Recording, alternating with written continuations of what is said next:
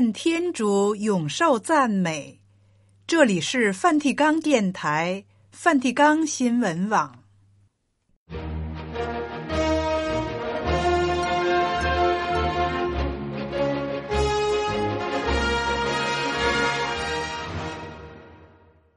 听众朋友好，今天是二月二十二日，星期四。在今天的节目时间里。我们首先为您播送新闻时事、圣座活动和普世教文，然后播送基督徒的婚姻与家庭。现在，请您收听今天的播音内容。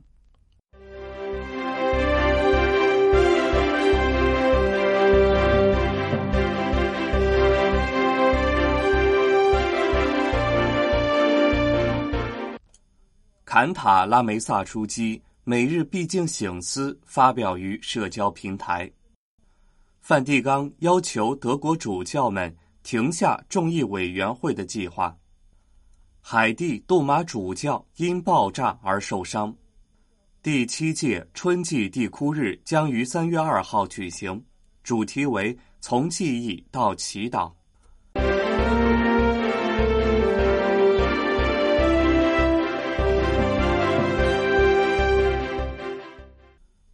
教宗方济各二月十八号在诵念三中经后表示，当天下午他与圣座部会的合作者们要开始四旬期闭境，邀请信众在这四旬期，在这为喜年做准备的祈祷年，特别腾出时间，在上主的临在前收敛心神。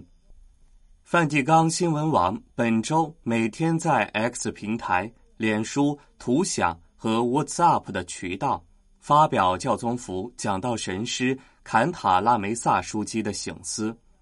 书记在十九号发表的视频中说：“我收到了请求，要连续六天与你们分享大约一分钟的醒思。世界上只有几句话能在一分钟内说完，却足够一整天甚至一辈子用的。”那就是从耶稣口中说出的话。我每次向你们提出一句，请你们咀嚼整整一天，就像嚼一种特殊的心灵橡皮糖那样。书记当天的醒思专注于耶稣的一个提问，即“你们找什么？”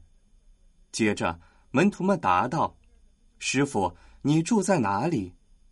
耶稣说：“你们来看看吧。”书记解释道：“此时我们只关心耶稣的提问。你们找什么，兄弟姐妹？你们可曾问过自己这个问题？我在生命中找什么？假如你一时半刻找不到答案，那么我给你个建议：你去寻找人人都找的幸福。早在弗洛伊德之前。”圣奥斯定就明白了这点，说：“我们所有人都渴望幸福。然而，与弗洛伊德不同，圣奥斯定也给出了这普遍内驱力的理由。你们为了你自己而造了我们。”他在忏悔录的开头对天主这么说：“除非栖息在你内，我们的心灵将不得安宁。请醒察自我。”弟兄姐妹，你会发现你的许多悲伤和不安，恰好在这里找到解释，也就是你曾在满地裂痕的蓄水池，而非在天主的活水泉源那里找水。坎塔拉梅萨书记在二月二十号发布的第二个默想视频中强调，福音里耶稣的话语浓郁至极。我们从中取一滴来品尝。今天的一滴是耶稣对为了许多事操心忙碌的马尔大说的话。马尔大，马尔大，需要的唯有一件。这句话现在是对我们每一个人说的。需要的唯有一件。如果你拥有这唯一的一件，你就有了全部，即使你其他什么也没有。要是你没有这唯一的一件，就算整个世界都是你的，你还是一无所有。这唯一需要的一件是什么？我想要用十九世纪一名伟大的宗教哲学家索伦·克尔凯郭尔的话来告诉你们，免得大家以为只有我们这些讲到神师才这样相信。他说：“人们常说浪费生命，然而浪费掉的只有那个虚度光阴的人的生命。他被生活的欢乐和担忧所蒙蔽。”从未意识到存在着一位天主，而且他恰恰就是他。就在这位天主前，唯一需要的一件是什么？耶稣亲自用两个比喻来说明：他是藏在地里的宝贝，值得为他卖掉一切；他是宝贵的珍珠，为了拥有它，抛弃世上所有的珍珠也是合算的。需要的唯一一件是天主的国度，也就是天主。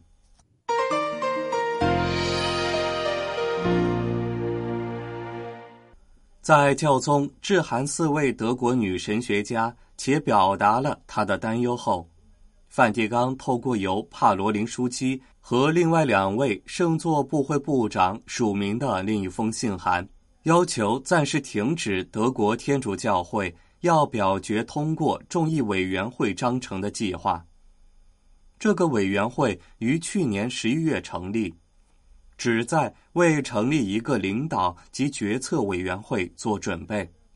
领导及决策委员会是于二零一九年启动且受争议的德国教会同道协行进程的结果，将会汇集大约二十七位主教和一些平信徒，就教会权威。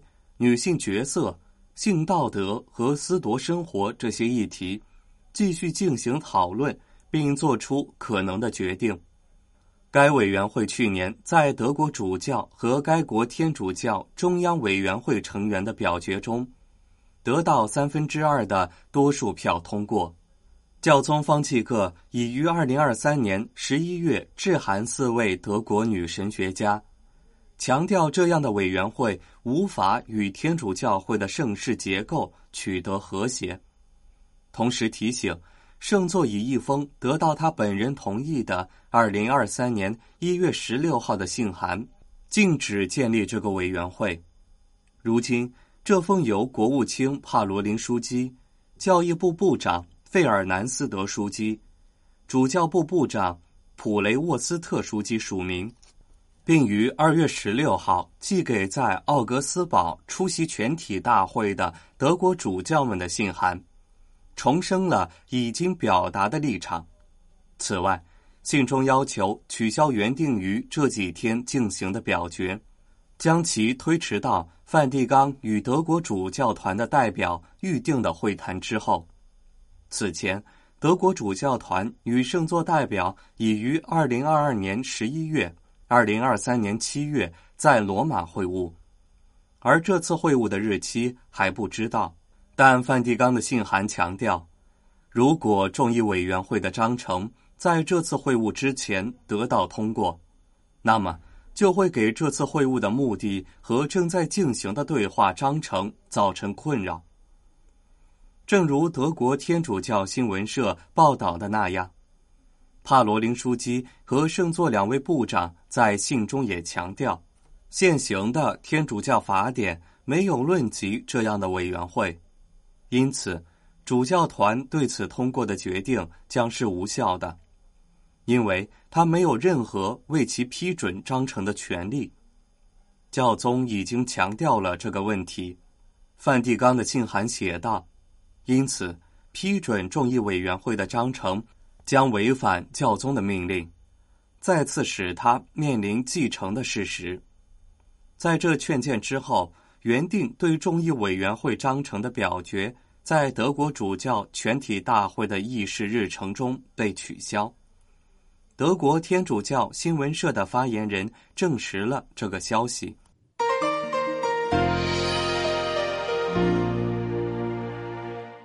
海地昂萨沃米拉瓜纳教区主教杜马二月十八号主日，在他于太子港下榻的住所，因爆炸发生而受伤。海地主教团公布了上述消息。当地主教们在一份由海地主教团常务副秘书长布雷维神父署名的声明中解释说，杜马主教的身体状况稳定。杜马主教受伤的消息传出后，海地不安全的情况没有改善的迹象。在过去的数小时中，一个武装团队袭击了一辆在太子港和米尔巴莱之间运送旅客的小型巴士，导致至少十人死亡。据初步现场重建，可能是一个犯罪团伙的一些成员采取了行动。海地长期以来一直被不同帮派的暴力所折磨，为地方的控制权而争斗。联合国报告称。今年一月是两年多来最残酷的一个月份，至少有一千一百零八人伤亡或遭绑架。此外，适逢反对派要求临时总统亨利辞职，发起了多场游行活动。海地多个大城市最近几天发生了更多的骚乱。与此同时，据当地媒体报道，海地司法机构。对大约五十人提出指控，其中包括已故总统遗孀马蒂莫伊茨、约瑟夫等人，理由是涉嫌参与谋杀莫伊茨总统。莫伊茨总统于二零二一年七月七号在太子港的寓所被杀害。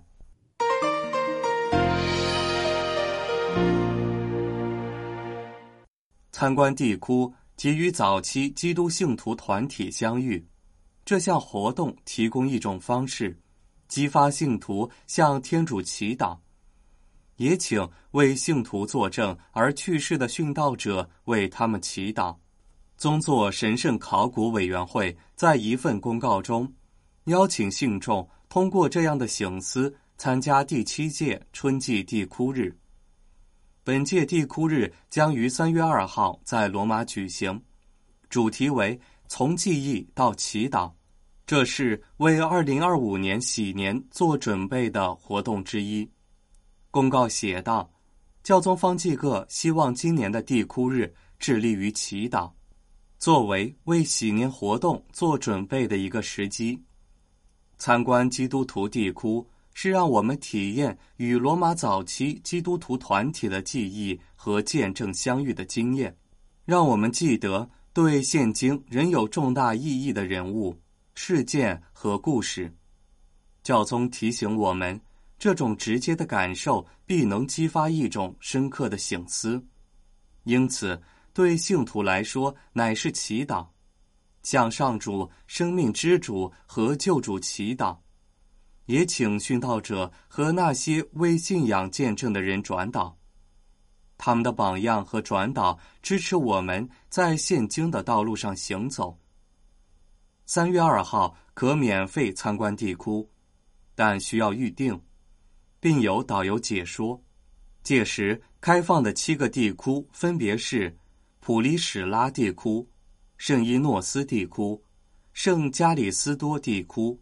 圣巴斯蒂昂地窟、圣多米蒂拉地窟、圣马策林和博多洛地窟，以及圣庞加爵地窟。此外，公告也指出，三月二号当天还会在一些地窟中举行相关活动，比如为儿童准备的特别参观和工作坊。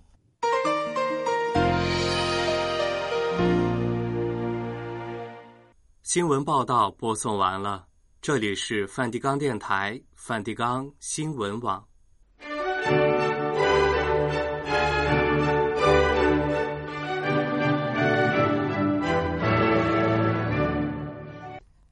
听众朋友，现在请您收听《基督徒的婚姻与家庭》。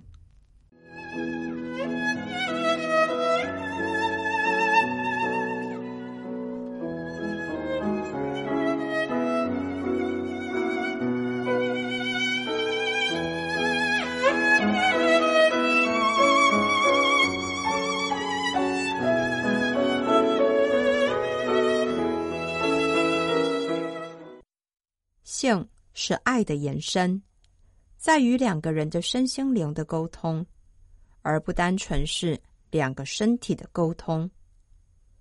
从事婚姻辅导工作数十年的天主教社会服务修女会任兆章修女，在以“创造性婚姻”为题的系列讲座中指出，通常在辅导上将身体的沟通称为性活动。性活动好比是吃冰激凌，三分钟就融化了。没融化的时候有快感，化掉以后就什么感觉都没有了。真正美满的性生活，必须从心灵的沟通上着手。假如我们爱别人，是因为他有能力，或是因为他把事情做得很好，这种有条件的爱。不是真正的爱。我们每个人的内在都十分软弱，若我们能接受自己的弱，又能接受别人的弱，这时候我们才能做一个真正有爱的人。夫妻俩能够手牵手、心连心，承认你有软弱，我也有软弱。套一句宗教家的话说：“你有罪，我也有罪。”两个人都是有限度的罪人，在婚姻中这样携手，才能得到真正身心灵的沟通。我们把自己完全交给对方，不靠意志去决定我要在性生活中让我的配偶满足。当身心灵都能合一时，身体自然会去寻求合一，那是一种创造性的性经验。行房以后，体会到十分的温馨、轻松、宁静和愉快，这才是真正的性生活。这是一份喜乐，而非快感。这喜乐来自我与另一半合而为一了。仁修女指出，这可以说是一个人和整个宇宙万物合一的开端。因为能够与最亲密的人合一，进而才能与周围的人、整个宇宙万物合一。如果想要在身心灵滋生出新的生命，就必须从日常生活开始，培养心灵的沟通，才能进入身体的合一，最终达至创造性的经验。否则，先方后至少会有一方觉得。我又一次被你利用了，情绪会很低落。有些婚姻的问题就在于，每次行房都有被利用的感觉。白天吵吵闹闹，晚上就要利用我。沟通不是要改变别人，而是要因为爱而改变自己。本着这份信念，我们要走出传统，因爱。而改变爱的表达方式。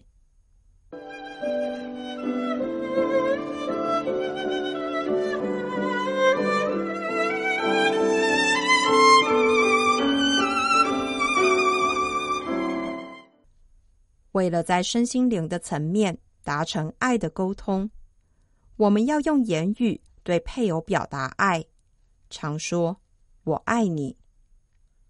人修女坦言。我们中国人比较含蓄，有了感受，非但不表达出来，还认为那很肉麻。有些男士会尴尬的说：“一个大男人怎么可以对小女子说这样的话呢？”也许第一次直接表达爱和喜欢的感受，汗毛会一根一根的竖起来。几次以后，就会慢慢习惯了。这是可以学习的。关于爱，经常有人会觉得是不可言喻的，因此有人说：“我和你在一起生活已经二十五年了，我没有说不爱你，那就是爱了。”乍听之下好像是对的，但其实说这话的人有如一台电脑。没有传达内在的心情，所以会有爱在心里口难开的情况。因为口难开，所以让情绪不自觉的压在心脏上。即使是积极的情绪，也会让人负担不了，而威胁到健康。与此同时，我们也要认同别人的爱的行为。做丈夫的带着孩子玩时，妻子马上说：“我看到你和孩子玩在一起，我觉得很高兴。我跟你们一样开心。”这是认同丈夫的行为。或者，当丈夫在孩子的卧室里多安装几个挂衣服的钩子时，妻子说：“我看到你在孩子的房间里钉钩子。”他们可以挂衣服了。我觉得孩子有你，真是他们的幸福。经常表达欣赏和关爱。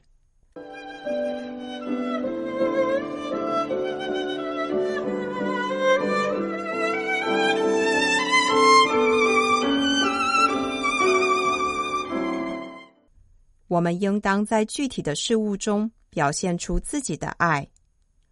爱的表达。是基于人性的需要，比方说，我要满全我的孩子、我的配偶、我的家人，不论我因此而做了哪些事，买了什么礼物，付诸什么行动，都需要表达，让他们知道我对他们的爱。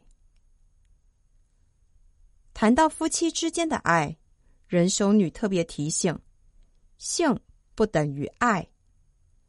在性生活中，也需要表达爱。至于具体的行动，举例来说，爱是忍耐。例如，妻子的性反应如果比较慢，丈夫要学习忍耐和等待，这就是一种爱的表现。有时夫妻双方都太累了，两个人都没有反应，这时候就需要接纳。尤其是在工作和生活压力大的时候，性反应有时也会无能。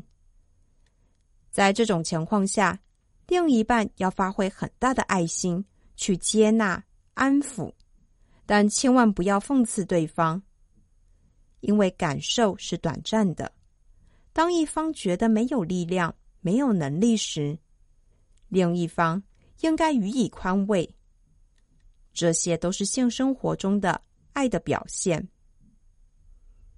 再者，以前我们总以为爱一个人就要保护他，没留给对方犯错的空间。我们必须学习这一点，包括对年幼的孩子在内，都要给他在限定范围内尝试错误的机会。然而，很多时候我们不允许他人犯错。习惯用控制或命令的方式，想尽办法不让对方出错。事实是，错误是正确的开端。爱一个人，应该是允许他可以逐渐从做错到做对，尤其是心理上还处于青少年阶段的人，需要打破既定的模式，建立起属于自己的内在规范。过度的保护只会让他花更多的时间、更大的心力来挣脱束缚，或者封杀了所有学习独立自主的机会。表达爱的另一个强而有力的方式是给予个别相处的时间。仁修女经常叮嘱夫妻，不仅要给配偶、孩子时间，也要给自己的父母亲时间。譬如说，如果新婚后住在公婆家，做丈夫的每天要腾出二十分钟或半个小时，和自己的父母单独相处，让父母觉得儿子还是跟婚前一样。这种单独相处的时间，要自己想办法找出来。例如，太太洗碗的时间，但是。不可以挪用跟太太相处的时光，这是因为结婚后配偶是第一位，父母是第二位。这并不是说父母不重要，而是要强调，给父母的时间不能占用配偶的时间。如果偶尔配偶开会加班，我们就可以利用这个时间陪伴自己的父母，让父母觉得孩子还是很亲近自己。这种单独相处的时间十分宝贵。第二个孩子出生后，也要这样对待第一个孩子，像是让弟弟妹妹早一点去睡，让老大晚半个小时睡。父母用这中间的时间陪伴他，让他感觉自己还像当初是独生子女一样，有时间跟父母单独相处。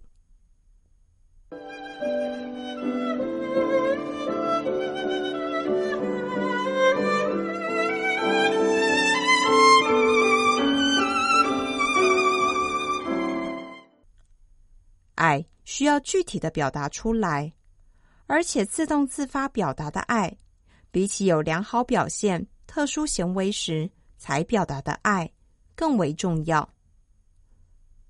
我们基督徒家庭应当效法主耶稣，白白的付出，白白的得到，不要等到妻子做出美味的一餐才感谢他，给他一个吻，一个拥抱，不能只是这样。同样的，对儿女也不是等到他考试考得好，比赛拿了好名次，才给他一个拥抱，送他一个奖品。家人之间表达爱，可以通过手指来传递，例如对婴幼儿的轻抚，孩子给父母捶背，夫妻之间按摩消除疲劳，这些都是日常生活中的爱的举动。在下周四的节目中，我们要继续跟着仁修女的指引，认识婚姻关系与子女的成长。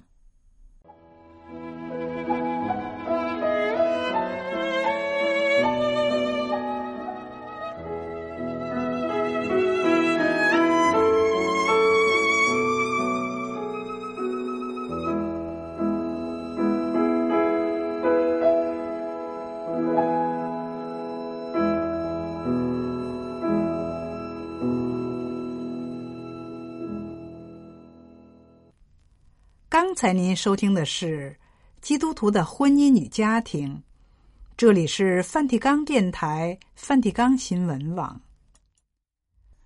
今天的节目全部播送完毕，我们在明天同一时间为您提供的节目是新闻报道和日常生活中的神操，欢迎您按时收听。